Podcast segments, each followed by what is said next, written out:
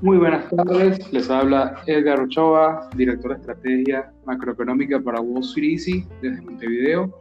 Hoy con César Durán, agrónomo uruguayo, con el que vamos a estar hablando sobre el efecto que podría tener los nuevos aranceles eh, por parte de Estados Unidos a Argentina y Brasil sobre el resto del mercado de los commodities. Sobre todo vamos a tratar de enfocarnos en, en la soja eh, y también enfocarnos en, en el maíz.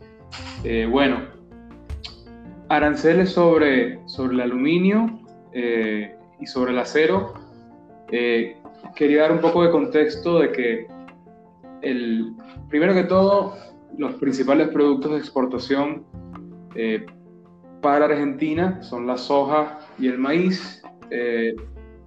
y para Brasil serían los metales y las hojas. Así que eh, el más afectado en teoría es Brasil. Sin embargo, al revisar qué tanto le exporta eh, esta, eh, Argentina, Unidos, la verdad que es un socio comercial bastante chico, es cerca del 7%. y para Brasil también representa algo cercano al 11%. Para ambos países, eh, China y Brasil y Argentina son los, los mayores socios comerciales, así que damos este antecedente de que, bueno, es un, algo que asustó al mercado, pero la verdad que el, el, efecto desde el punto de vista económico pareciera no ser eh, clave. Cuéntanos un poco, César, ¿qué, ¿qué opinas tú de los aranceles eh, ¿Y cómo ves el, panorama después de esto para los commodities? Eh, buenas tardes, Edgar. Gracias por la, por la llamada. Sí, este, en principio, estos aranceles que se aplican al acero y aluminio, que fue cuando comenzó la guerra comercial en, en marzo del año pasado, este, Trump subió los aranceles al acero 25% y al aluminio 10%, este, que eso afectaba principalmente a China, pero mantuvo eh, un arancel preferencial para Brasil y Argentina, de 0,9 en el acero y 2 en el aluminio. Em, en este caso, en principio, este arancel lo que va a afectar son las arcas de, Brasil y de Argentina al, tener que pagar estos impuestos, pero en principio no habría un efecto sobre el precio de los granos, que es lo que en principio había preocupado cuando Trump hizo estas declaraciones. Este, em, los precios de, los granos están más bien afectados por justamente por la falta de acuerdo entre China y Estados Unidos. Hace meses que los granos en Chicago han bajado y se mantienen en los mínimos de los últimos meses. Este, hoy, por ejemplo, en el caso de la soja, el precio tuvo apenas un rebote que fue por un tema de compras técnicas, que es barato. Hay gente que invierte en la, soja. Eh, y el maíz, hay alguna posibilidad más de los fundamentos porque em, falta mucho por cosechar y eh, hubo problemas en la, en la época de, cosecha, este, con fríos, nevadas, y no se sabe bien la calidad que va a tener ese maíz que resta por cosechar. En principio, lo otro, que me gustaría decir, la, esta medida que está tomando Trump parece ser un mensaje más hacia los farmers americanos, demostrándole que está, ellos son los afectados por esta guerra y los precios bajos que tienen los commodities. Y bueno, eh, viene la selección que viene y parece estar dando un mensaje para que los productores que son un fuerte sustento estén apoyándolo está tomando.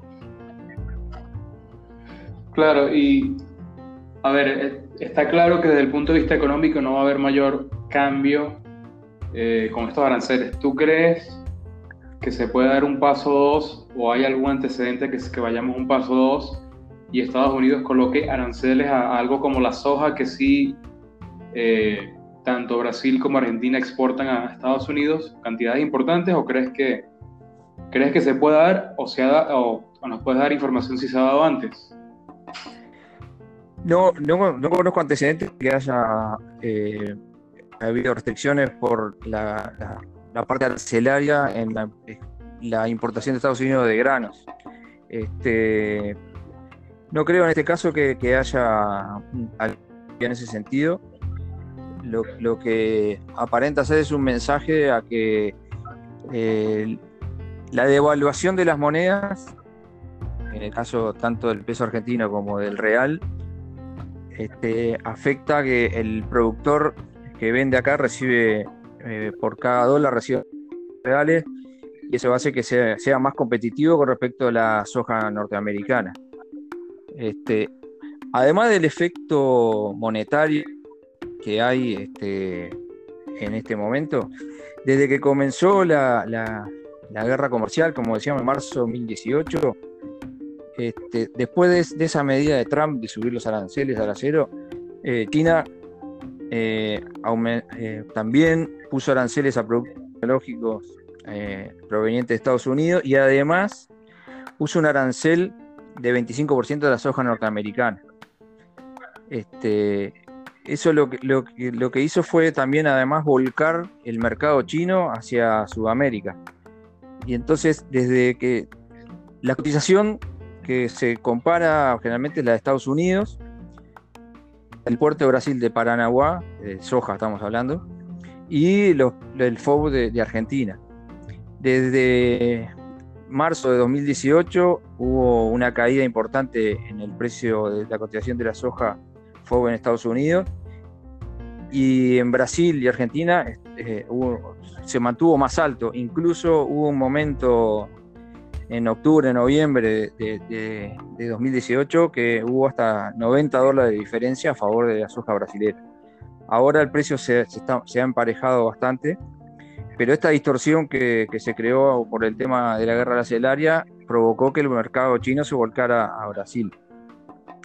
Si comparamos lo que este, China le compraba a, Estados Unidos, eh, se abastecía de, este, con una cantidad muy importante de, la soja que provenía de China, de, perdón, de, Estados Unidos y de Brasil.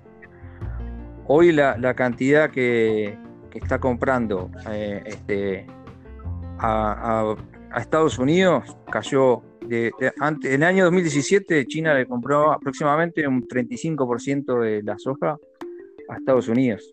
El año pasado le compró eh, el 18%.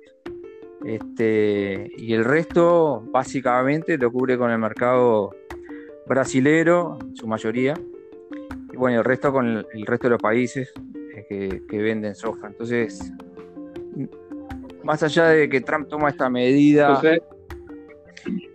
Sí, te, iba a decir, más allá de que Trump toma esta medida de represalia con Brasil y Argentina, eh, la guerra comercial misma en sí está, está afectando el precio, no es solo la devaluación que se produjeron en Sudamérica. Entonces tú ves que aquí el, gran perdedor sería en realidad eh, la gente del campo en, Estados Unidos porque están perdiendo un mercado importante. Un mercado importante y lo que afectó su precio porque además de reducirse las exportaciones de soja, también se redujeron las exportaciones de, maíz y hay una afectación de, la industria del biotanol en Estados Unidos, se está produciendo menos, entonces se acumuló stocks de ambos granos, lo cual afectó el precio interno. Al bajar el precio interno, este, eh, también los farmers están vendiendo a menor, menores precios. Eh, hace poco salió un informe del Departamento de Agricultura de Estados Unidos donde dice que el 30% de los ingresos de los farmers este año va a proceder de, subvenciones del gobierno. Pagos de gobierno directos y los pagos por la, no siembra, cuando hay los seguros que tienen ellos para cuando no pueden sembrar un cultivo. Y es la más alta de, los últimos 10 años. O sea, además de la medida... Estamos hablando, Perdón. Ah, con este tema arancelario se está concentrando en, Argentina y Brasil, pero tú ves otros países como por ejemplo Uruguay que se hayan beneficiado por lo menos en el mercado de soja de, esta guerra comercial o, crees que, Brasil es el único que, básicamente está absorbiendo todo este excedente de, demanda? No, en realidad eh, este esta guerra y este desvío del mercado hacia otros países ha beneficiado a todos los que producen soja y bueno, en este caso acá el, otro proveedor de, soja importante para China es, el Mercosur, tanto Paraguay, Argentina y, Brasil. Eh, Argentina no exporta tanto como grano en sí, eh, porque produce mucho aceite, tiene una industria aceitera interna muy fuerte pero también se ha visto beneficiado por, por el tema del desvío este de las compras chinas. También hay un tema que, hay que tener en cuenta, sobre todo para el, tema, el precio interno. O sea, la formación del precio interno, por ejemplo, en la soja en Uruguay, se toma como referencia el precio de Chicago y se hace un descuento, este, dependiendo de cómo está el mercado. las multinacionales cobran un descuento con respecto a Chicago. Hoy, además de, de, tener volcado hacia acá el mercado, lo que hace que las primas sean más altas, o sea, la diferencia más alta, los productores argentinos están vendiendo mucha soja por miedo a que aumenten las, retenciones al entrar el gobierno eh, de Alberto Fernández. Entonces, hoy la diferencia entre el precio de Chicago y lo que cobra un productor uruguayo es muy grande también ahí hay una. Por más que la guerra comercial nos favorece que China se vuelva a comprar acá, la diferencia entre el precio eh, que genera esta distorsión de, tanta venta en Argentina nos afecta a nosotros. Así que no hay, no hay mayor beneficio entonces, eh, por lo menos para el mercado local. Eh, esto, este, no. habría que esperar un poco. Hoy eh, lo que en principio puede hacer mover la aguja del precio porque el precio relacionado con Chicago es eh, que se haga acuerdo finalmente entre Estados Unidos y China y que vuelva la demanda a, Estados Unidos. Una de las cosas también que más allá de la guerra arancelaria hay que tener en cuenta es que este año este, China eh, tuvo un problema muy importante con la fiebre porcina. Eh, tuvo que. La fiebre porcina es una enfermedad que afecta a los cerdos y la solución. No hay. Y la. Es este, una, una demanda muy importante de soja que tiene China es para alimentar entonces, este año la, compra de soja por parte de China bajaron también por este, ese problema, matado un montón de cerdos y disminuir la demanda. Pero, por otro lado, eso abrió otras oportunidades que es para la carne. La carne de cerdo, aviar y bovina. Este, eh, aumentó muchísimo la exportación de esos productos a China. Incluso Estados Unidos, que China le puso aranceles, pero está comprando los abastecedores más importantes de carne de cerdo. Este, entonces, aparte del tema comercial de guerra, también está este tema de demanda que, afectó los granos que, compró China. Pienso que si no hubieran tenido ese... Es, es probable que el efecto de la guerra comercial en el precio hubiera sido un poco menor. Ya, eh, te iba a preguntar, antes de, la siguiente pregunta, algunas personas nos, estaban preguntando qué trades se podían hacer con, con la situación actual. Eh, nosotros, por, por, nuestro lado, viendo cómo se está moviendo Wall Street, vemos de que, por ejemplo, con las empresas siderúrgicas en Brasil y Argentina, había poco que hacer. En nuestra opinión, viene dado porque ellas no solo, las empresas siderúrgicas argentinas y brasileñas no solo tienen inversiones en, estos países, sino que también han ido invirtiendo en, para diversificar sus riesgos en otros países. Eh, y por ejemplo, Tenaris, que sería la más emblemática en Argentina, tiene inversiones en, decenas de países y, si vamos a Siderúrgica de Brasil o Yerdó, vemos que ellos también están básicamente por toda Latinoamérica, así que cualquier problema arancelario con Brasil, lo que significa es que pueden transferir parte de, de la producción a, otra de sus fábricas. Eh, así que bueno, esto explica por qué si, si vemos las acciones tuvieron poco movimiento eh, para estas, estas, acciones. Así que por, el lado de Wall Street, la única operación interesante que había era comprar calls o comprar acciones de las eh, siderúrgicas de Estados Unidos. En Latinoamérica había el trade no, no estaba claro, no había no vimos ni una subida ni una bajada importante de, estas empresas, pero del lado de los commodities sabemos que, que, a lo mejor tú tienes un poco más claro qué operaciones pueden estar interesantes tan, como opciones de, commodities.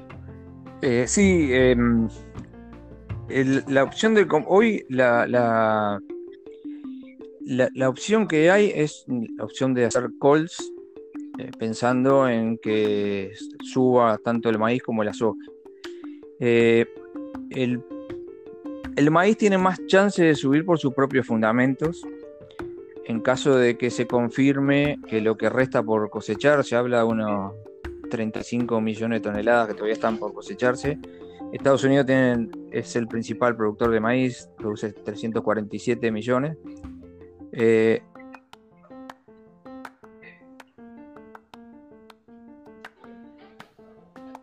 la cantidad cosechada. Eh, veremos qué pasa en, este, en el que sale ahora.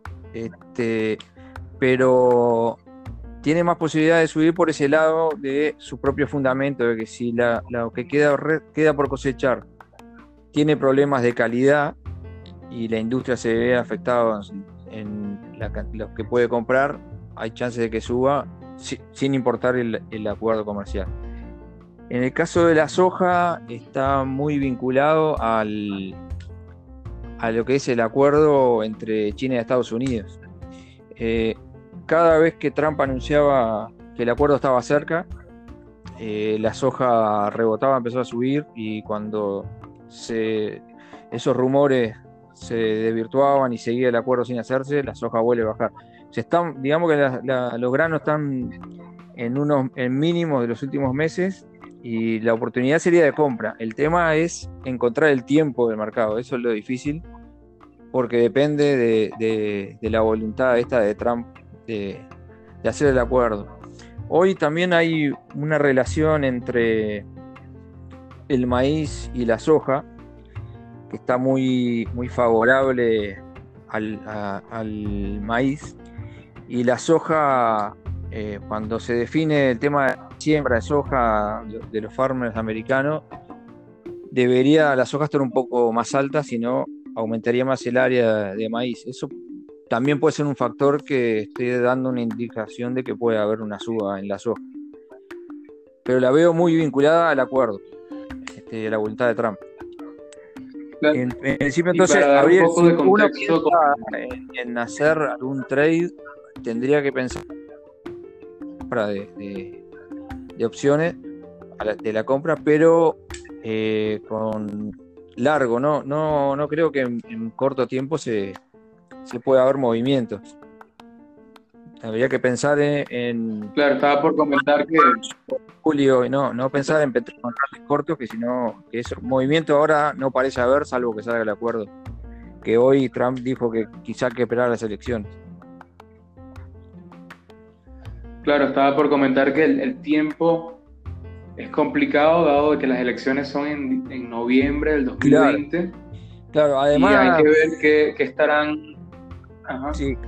No, además debo decir que cuanto eh, más nos vamos en el tiempo para comprar un col de cualquiera de los, de los granos, el valor es mayor, ¿no? Este, o sea, hay veces cuando, cuando hay mucha volatilidad se pueden hacer eh, put o call cortos y se puede tener ganancias, pero en este momento que hay poca volatilidad y se está esperando mucho la noticia de este acuerdo, eh, no conviene hacer este, compras cortas porque puede uno quedar, eh, perder el valor enseguida la, la, opción. Claro, depende mucho del ruido comercial. Y bueno, es, es, complicado saber cuándo le convendría a Trump llegar a un acuerdo. En, en, mi opinión, diría que mientras más pronto mejor, porque así la economía pudiera haber algún repunte extra antes de las elecciones. Pero, pero veremos, veremos que... si, si ellos lo ven distinto. Claro. Eh, otra, otra opción que te iba a consultar, no sé si los precios ya ves que hayan tocado algún piso, ¿no? y pregunto por el hecho de que otra estrategia de trade que se puede manejar es vender un put o, un put spread. ¿Es una operación que ves viable o, no, no, te la jugarías? Eh, y, o sea, los precios sí están en, digamos que en línea de soporte, pero el problema que tienen los granos es que cuando uno vende un put y tiene que de van contra, tiene que pagar diferencias. O sea, si no tiene que cubrir el, put y después estar en el mercado eh, es muy complicado, ¿no? Puede llegar a ser pérdida muy grande. Eso son es la diferencia que tiene los, granos con las acciones. Sí, es un riesgo alto. Es un riesgo alto, sí. Y hoy, lamentablemente, en principio lo que se puede decir que el mercado lo, lo manejan los tweets de, Trump. Ya de, un tiempo a esta parte. Exactamente. Este, todo, todos los rumores que hay son los tweets de Trump. Sí, exactamente. Hoy estar, ser inversor significa que hay que estar muy atentos a las redes sociales, no, no nada más a los fundamentos de, de las empresas y análisis técnico y el fundamento de, de los commodities, sino que también hay que estar muy al día con qué dijo Trump durante en, su cuenta de Twitter. Correcto. Bueno, impecable. Muchas gracias por, por tu tiempo, César. Y bueno, cualquier pregunta que tengan para nosotros o para César, no olviden que nos pueden escribir a nuestras redes sociales. A César lo estamos tagueando en, en Twitter. O nos pueden escribir a info.wallstreeteasy.com. Eh, se despide Edgar Rochoa. Nosotros investigamos